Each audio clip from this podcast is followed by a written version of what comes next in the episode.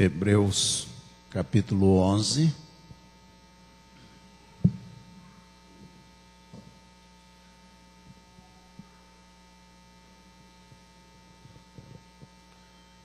Hebreus 11, a partir do 32, tem sido texto como base para as mensagens bíblicas.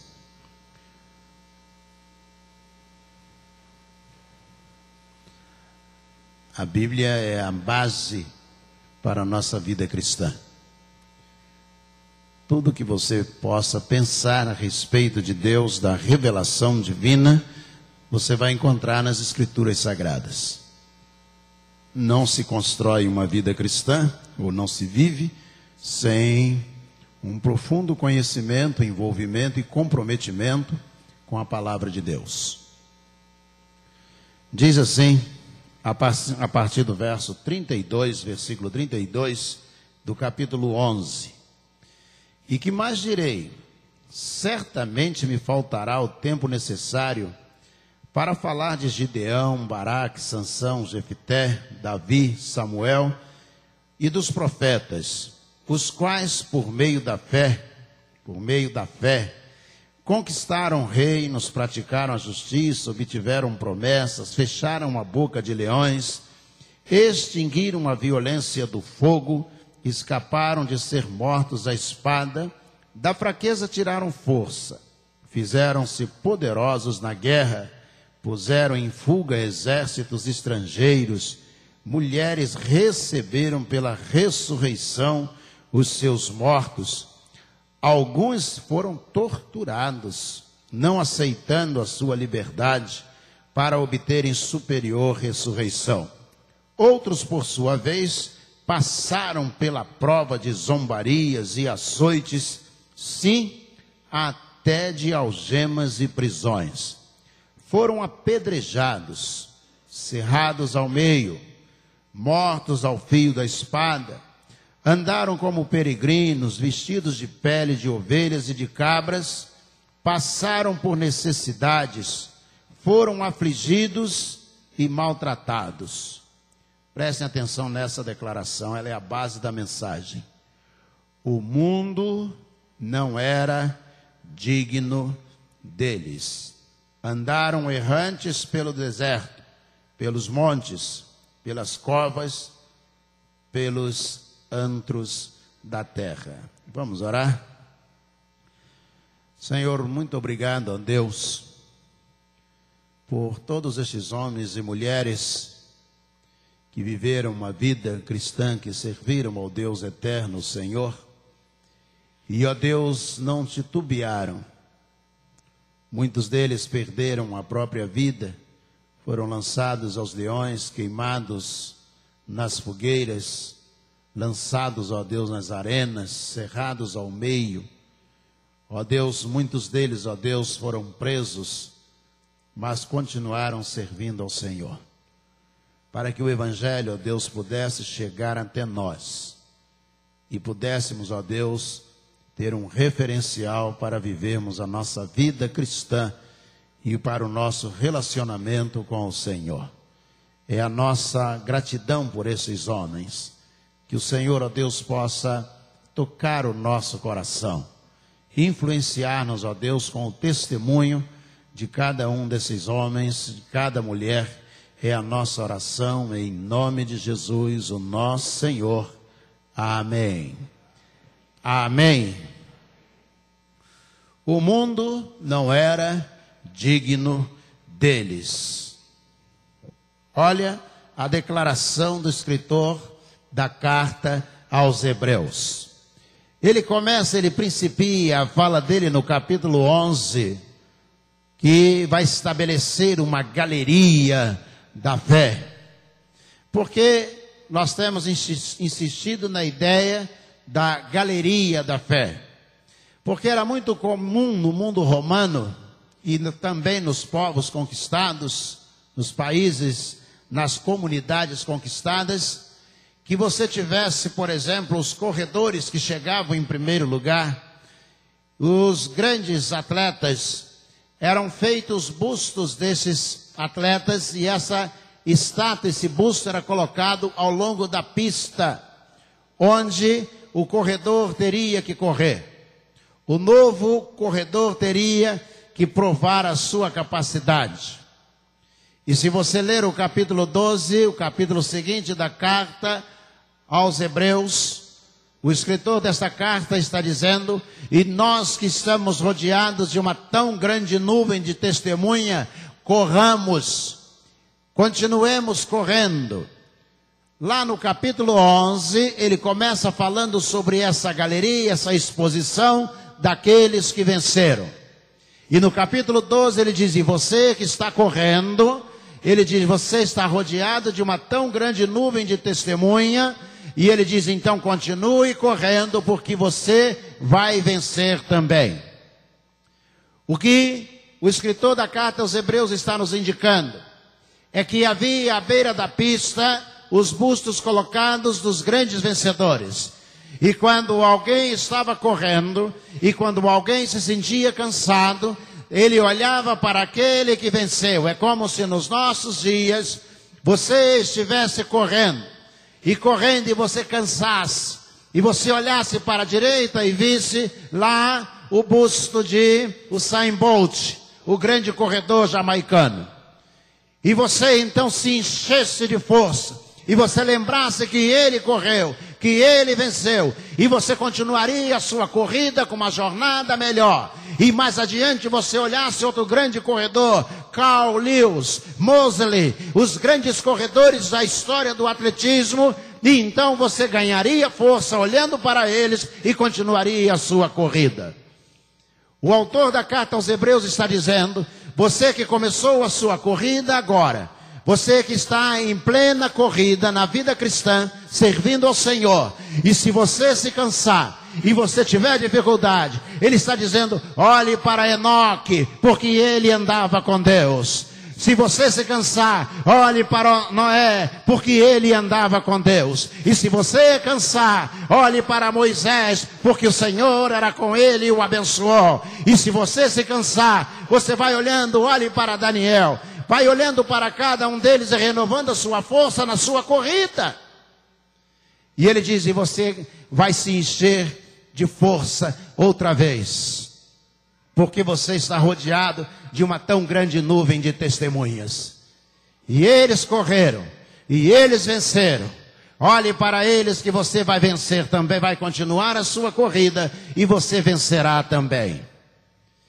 E aí ele chega no, na reta final do capítulo 11, ele vai dizer, e o que eu vou dizer mais acerca desses homens? O que eu vou dizer de Jefité? O que eu vou dizer de Sansão? E ele vai relacionando um novo grupo de homens e mulheres que serviram ao Senhor. E aí ele diz, homens que foram torturados e não negaram a Cristo Homens e mulheres que foram cerrados ao meio e eles não negaram a Cristo. Homens e mulheres que forem, foram presos e não negaram a Cristo. E aí o versículo 38 ele vai dizer: O mundo não era digno desses homens. O mundo que nós vivemos, diz ele, não é digno de tal testemunho, de pessoas tão comprometidas com Deus. E lendo esse texto, eu fico pensando em nós. Vamos pensar, criar uma figura. Imagine que você vai evangelizar Moisés. E você diga a Moisés: Moisés, eu quero falar para você sobre o Deus eterno, todo-poderoso, Criador dos céus e da terra. E ele diz: Pois não, eu gostaria de perguntar a você se você quer aceitar esse Deus para a sua vida. E Moisés perguntasse a você: E o que é que eu tenho que fazer se eu aceitá-lo? E você diz: Você terá que acordar domingo pela manhã e ir à escola bíblica dominical. Mas isso é muito fácil. Você terá que ir aos cultos da sua igreja. E Moisés vai perguntar a você, mas é isso que eu teria que fazer? Sim. Você poderá cantar num coro. Sim, mas o que? Você poderá evangelizar, falar às pessoas sobre esse Deus eterno, todo-poderoso. O que, que você acha, Moisés? E ele vai dizer a você: Eu já sirvo esse Deus. E você vai dizer: É verdade? E ele vai dizer: Sim. Por causa dele, eu passei a maior parte da minha vida no deserto. Por causa dele, eu tive que lutar contra um outro homem, tirar a vida dele para proteger o povo de Deus. Por causa dele, eu tive que enfrentar Faraó. Por causa dele, eu tive que esperar boa parte da minha vida para poder voltar à casa de meus pais. Por causa dele, eu perdi tudo o que eu tinha para começar uma vida nova. E você vem me dizer que para servir ao Senhor, eu só preciso acordar cedo domingo e ir para a escola dominical? E você vem me dizer que para servir ao Senhor eu só preciso cantar num coro? Olha quanta coisa eu já fiz para servir ao Senhor. Imagine você evangelizando, ou eu evangelizando Daniel. Daniel, você quer servir ao Deus eterno? E ele diz: E o que é que se tem que fazer? Você tem que ir a uma reunião de oração toda quarta-feira, à noite, às sete horas da noite. E Daniel olha para você e diz assim: E o que mais? Você deve comparecer às reuniões de oração da igreja. E aí Daniel olha para você e diz assim: Eu já sirvo esse Deus eterno. É mesmo, Daniel? Disse: É. Por causa dele eu fui parar na Babilônia por causa dele, eu me comprometi de não me contaminar e vivi uma vida muito difícil na Babilônia. Por causa dele, eu fui parar na cova dos leões e tive que passar a noite em oração servindo ao Senhor. E você vem me dizer que para servir a Deus basta ir a uma reunião de oração. E você vai olhar para Daniel e vai dizer: é, Daniel, mas na minha igreja tem muita gente que não consegue fazer nem isso. E eu sou admirado que você tenha passado a noite inteira orando e foi jogado aos leões. E que seus amigos foram parar na fornalha. Porque resolveram servir ao Senhor. Homens dos quais o mundo não era digno. Imaginem que a gente encontre o apóstolo Paulo e diga para ele: muito prazer, eu sou da primeira igreja batista de Petrópolis e estou evangelizando, entregando o folheto. E eu gostaria de falar sobre Jesus para você. E ele diz: E o que é que você quer me dizer? Eu quero dizer que você deve entregar a vida a Jesus Cristo como Senhor e Salvador.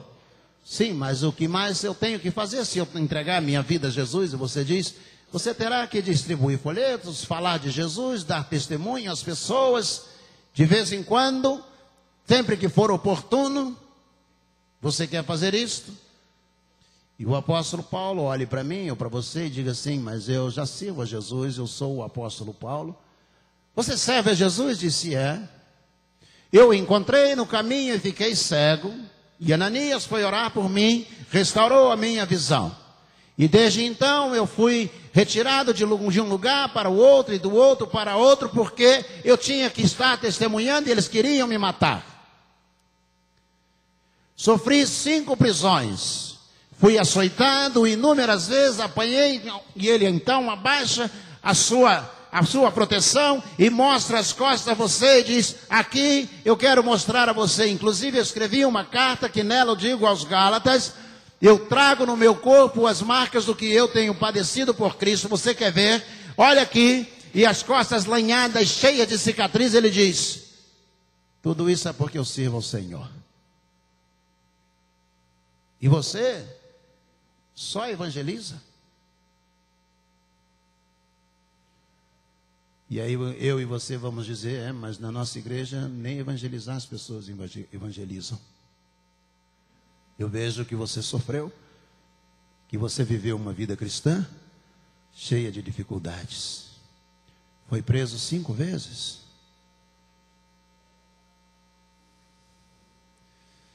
Imagine que você encontrasse o próprio Jesus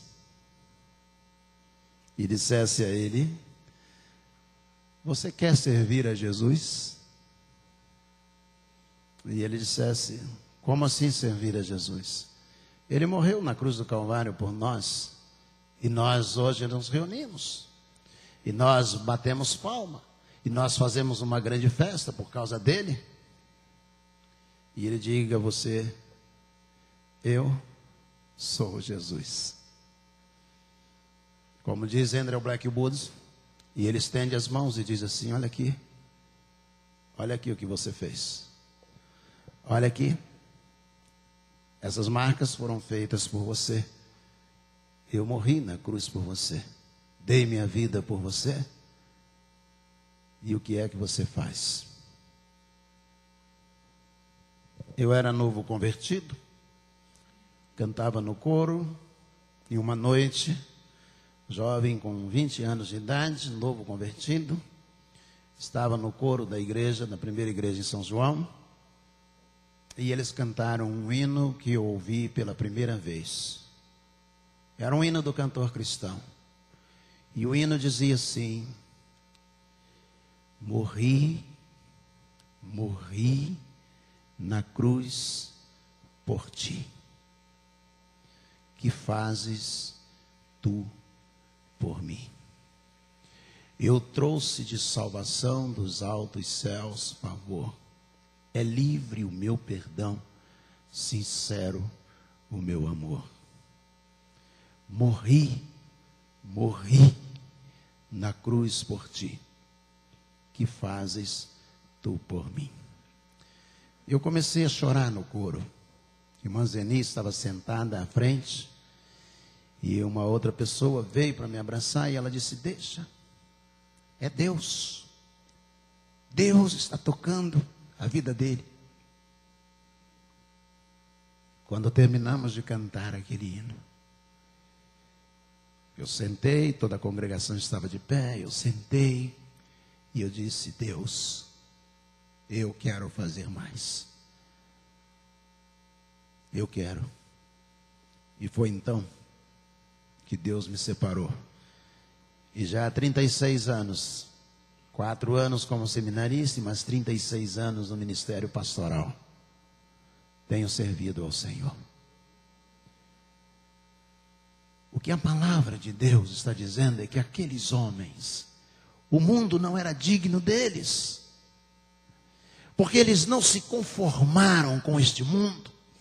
Eu fico triste quando um jovem, um adolescente, um homem, uma mulher cujo referencial dele é alguém que está lá fora, ele quer se vestir igual alguém que está lá fora, ele quer se vestir igual jogador de futebol, igual cantor, ele quer ser igual o influencer. Ele esqueceu que ser cristão é ser igual a Cristo. Essas pragas que aparecem todos os dias, diz o salmista e também Tiago, são como ervas que crescem, secam e desaparecem. Nós somos chamados para servir a Cristo, para viver para Cristo. E qual é o segredo desses homens ter, terem conseguido? Acreditar. Foi pela fé. Pela fé. Abel é assim que começa. Abel ofereceu sacrifício excelente. Pela fé, Enoque andou com Deus. Pela fé, Noé andava com Deus. Pela fé, Abraão, deixando a sua cidade, partiu para uma cidade que ele não tinha a menor noção, mas ele confiava em Deus. Pela fé, pela fé, pela fé. Nessa manhã eu gostaria muito que você voltasse para casa, você que está em casa, parasse e pensasse: eu sou digno deste mundo? Se você se conforma à realidade deste mundo, você não está agindo e vivendo como mensageiro do céu. Lembro-me de um rapaz chamado Celso Henrique. Ele se converteu em São João, eu era diretor de evangelismo. E aí ele entregou a vida a Jesus fazia parte da época do, da Falange Vermelha, e ele entregou a vida a Jesus. E aí, ele, um domingo à noite, ele resolveu ir até a liderança da Falange, o irmão dele também fazia parte. E aí ele foi lá. E eles estavam reunidos. E ele chegou lá e disseram: Disseram que você agora é Bíblia, você é crente. E ele disse: Eu vim aqui ver vocês, falar para vocês que eu sou outra pessoa. Mas eu queria dizer uma coisa a vocês: eu estou me sentindo mal de estar aqui. Eu não tenho mais nada a ver com isto, este mundo que vocês estão vivendo. Ele chegou à igreja no finalzinho do culto, ainda usava um cabelo black power na época. Ele chegou, entrou e falou: Irmão Celso, eu posso falar com o irmão? Claro. E ele disse: Eu não, não consigo entender, eu só fui lá para dizer a eles que eu agora sou crente, mas eu me senti tão mal de estar lá. Não tem nada a ver comigo a expressão dele, não tem nada a ver comigo, comigo tudo o que estava lá. E eu disse a ele: É porque você é nova criatura. Você não é mais deste mundo. Você pertence a outro reino. Lembre-se disto. Você não é deste mundo. Vou repetir. Você não é deste mundo. Este mundo não é digno de você. Não se sente com os porcos. Você não faz parte desse chiqueiro. Estamos aqui de passagem para voltarmos ao reino celestial.